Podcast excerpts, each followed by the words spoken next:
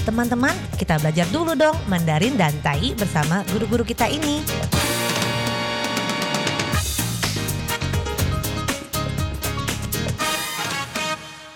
Apa kabar? Tajahau, saya Maria Sukamto. Tajahau, saya Ronald. Tageho, apa kabar? Selamat berjumpa bersama kami berdua dalam kelas belajar bahasa Mandarin, Tai yaitu bahasa Taiwan, Taiyu dan juga bahasa Indonesia.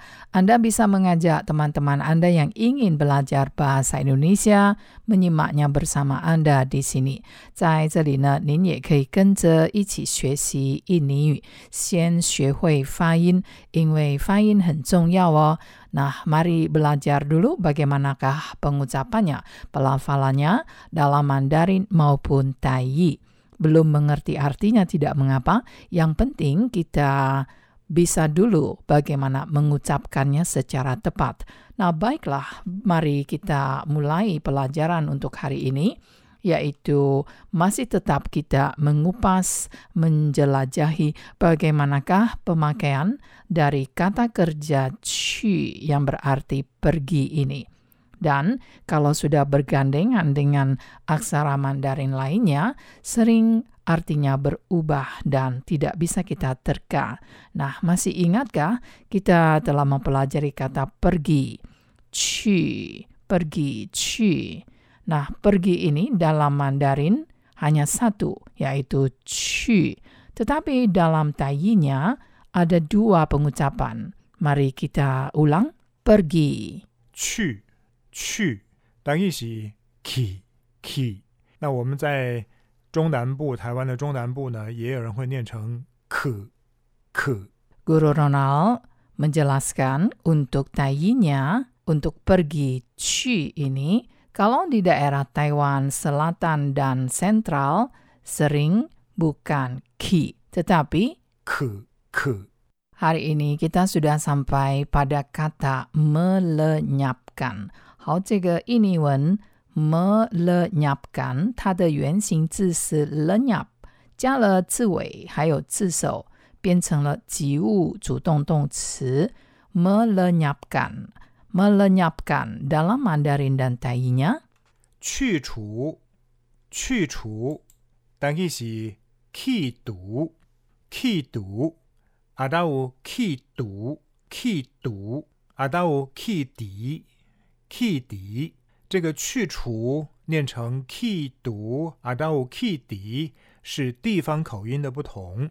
Menurut Guru Ronald, persamaan kata dalam Taiyi, Taiyu yang lebih dari satu ini disebabkan karena dialek masing-masing daerah yang berbeda, tetapi artinya sama dan bisa saling mengenal walaupun beda pengucapan. Nah, telah kita pelajari melenyapkan 就是去除。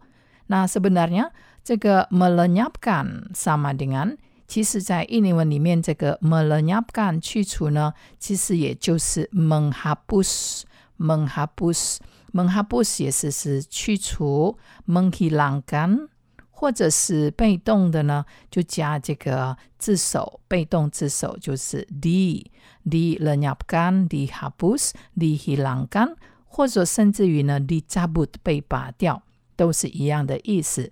Persamaan kata dari 去除 yang berarti begitu banyak melenyapkan, menghapus, menghilangkan, 或者是被动的呢 atau sebagai pasif dilenyapkan, dihapus, dihilangkan, dicabut. Ini semua Mandarinya tadi adalah 去除 dan ada persamaan katanya juga dalam Mandarin yang sama artinya dengan melenyapkan atau menghilangkan, yaitu 除掉，除掉，当意是丢掉，丢掉， atau didiao, didiao. Jadi melenyapkan atau menghilangkan sesuatu selain qu cu menggunakan kata kerja qu. Juga ada sebuah persamaan kata yang tanpa kata qu yaitu cu tiao. Cu tiao sebab cu juga berarti menghilangkan, meniadakan. Nah, itulah kata 去除 yang ada persamaan katanya, yaitu 除掉。那 baiklah, sekarang kita praktekkan dalam kalimat. 好，现在我们运用在句子里面会更清楚哦。别忘了要跟着我们一起把句子大声的念出来。Jangan lupa ikuti kalimat-kalimat yang telah kami ucapkan tadi secara keras-keras untuk membedakan apakah ada perbedaan pengucapan Anda dengan pengucapan guru-guru. Nah, baiklah kita lihat kalimat yang agak panjang ini. 好，现在我们来看一下这个比较长一点的句子。Namanya sudah dihapus. 他的名字已被去除掉。 Namanya sudah dihapus. 他的名字已被去除掉， Nominasi telah dibatalkan. 提名被取消了，Nominasi telah dibatalkan. 提名被取消了。好，这个句子呢有一点严重哦。Namanya sudah dihapus. 他的名字已被去除掉，但其实伊的名已经互人去除啊。Nominasi telah dibatalkan. 提名被取消，但其实提名去互人取消，提名去互人取消。Baiklah, sekarang sekali lagi dicampur jadi satu. 我们现在把它混合在一起，别忘了要跟着一起念哦。Namanya sudah dihapus. 他的名字已被去除掉，但其实伊的名已经互人去除啊。Nominasi telah dibatalkan. 提名被取消，但其实提名去互人取消，提名去互人取消。 Teman-teman, telah kita pelajari 去除, 去 yang sebenarnya berarti pergi, tetapi kalau sudah bergandengan dengan 除 berarti melenyapkan. 所以这个 melenyapkan 其实它是一个及物主动动词，melenyapkan 就是 menghapus。menghapus 是什么呢？是擦掉。menghapus 就是擦掉，也就是除掉了，去除。menghapus melenyapkan。那还有同义字呢，bersamaan kata 就是同义字 menghilangkan。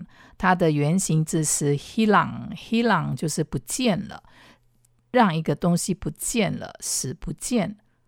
Atau secara pasif dilenyapkan, dihapus 就是 dilenyapkan 就是去除。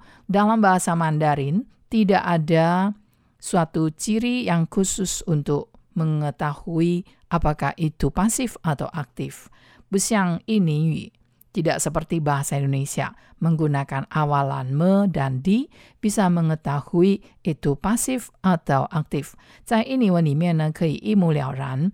用 me 呢，就是知道它是一个主动；然后如果是用 di 的话呢，它是一个被动。但是在中文里面，dalam bahasa Mandarin maupun Taiyinya tidak ada dan kita rasakan sendiri melalui kalimatnya. 所以呢，melenyapkan, menghapus, atau dilenyapkan, atau dihapus, semuanya bisa berarti 去除, juga sama dengan 除掉. Jadi tidak perlu selalu harus memakai kata 去 di sini.